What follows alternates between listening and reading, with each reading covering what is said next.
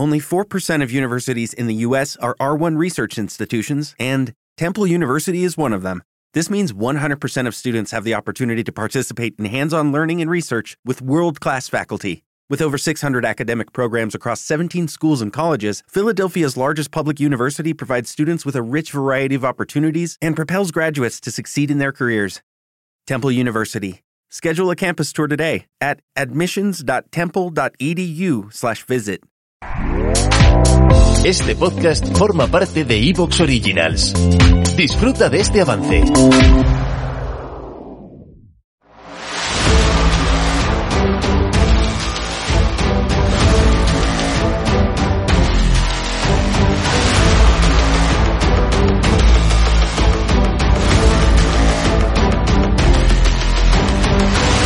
Bienvenidos al podcast Técnica Fórmula 1.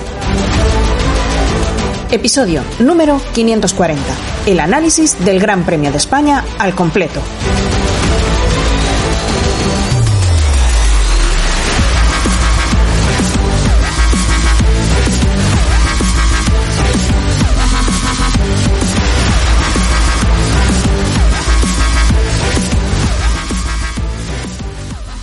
Bienvenidos al podcast Técnica Fórmula 1. Con todos vosotros, un día más, Raúl Molina. Como decíamos en el programa del lunes, la verdad que hemos tenido un impresionante fin de semana de motor, una carrera muy divertida y con mucho espectáculo en el Gran Premio de España, para frotarse los ojos, un rally de Portugal increíble, lleno de emoción, sustos, cambios de guion y un ganador inesperado, Robampera, que ya lo cubrimos eh, convenientemente con ese podcast del, del, lunes y también una de las clasificaciones en Indy 500 más rápida con récord histórico para Scott Dixon y un segundo puesto de Palou que bueno, saben a gloria y que hoy los vamos también a, abordar.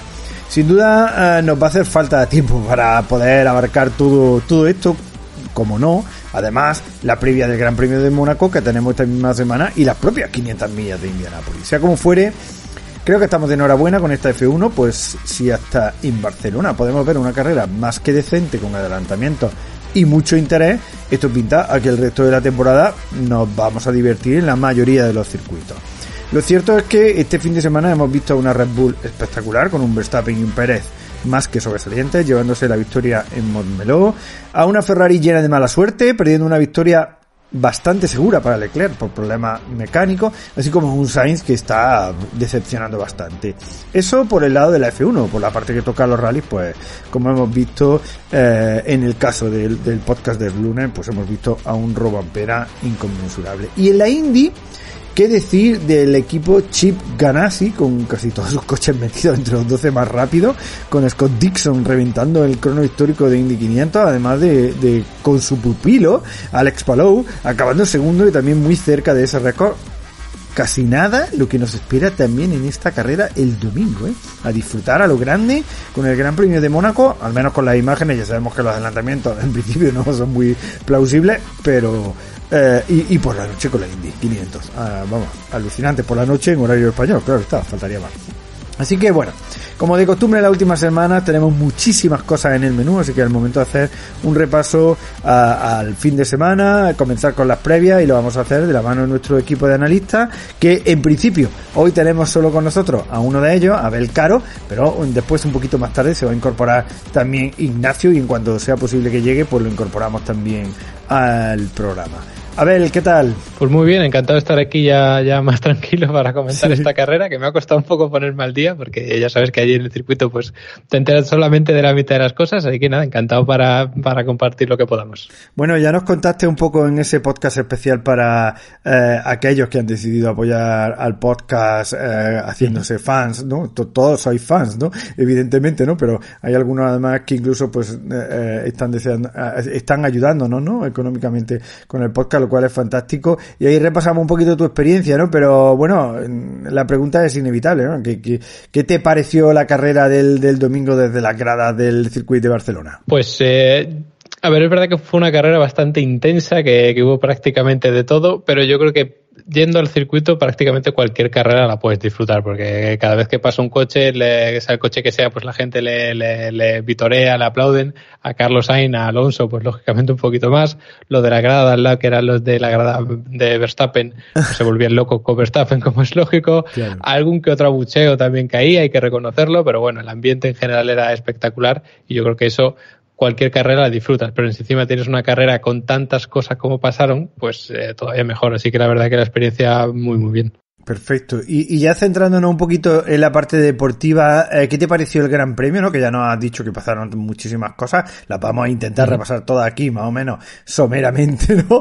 Pero, eh, ¿qué te pareció el Gran Premio? Aparte de lo que nos has dicho, ¿no? ¿Y qué claves son las que para ti hay que destacar de esta carrera? Pues a mí el Gran Premio me gustó mucho, sobre todo parte de la carrera, claro, porque creo que además nos sorprendió a todos y nos ha dado justo lo que nos ha faltado los otros grandes premios. Eh, hemos visto carreras espectaculares con muchos adelantamientos, con gente saliendo de atrás y llegando a, la parte delantera, pero nunca habíamos tenido una carrera tan loca desde el punto de vista estratégico y parecía que esta nueva Fórmula 1 de 2022 no nos lo podía dar pero, pero en, Barcelona ha sido un, espectáculo. Además, nadie daba un duro, al menos aquí en el podcast, de que íbamos a tener tantísimas paradas y al final nos sorprendimos. Hacía un calor tremendo, es verdad, el sol le pegaba espectacular y yo creo que eso hizo que todo se moviese en cuanto a, a los neumáticos. Me ha gustado mucho porque era todo imprevisible, o sea, no sabías quién iba a poder llegar hasta el final, quién iba a tener que parar una o dos veces más. ¿Te está gustando lo que escuchas? Este podcast forma parte de Evox Originals y puedes escucharlo completo y gratis desde la aplicación de Evox. Instálala desde tu store y suscríbete a él para no perderte ningún episodio. What if you could have a career where the opportunities are as vast as our nation, where it's not about mission statements, but a shared mission?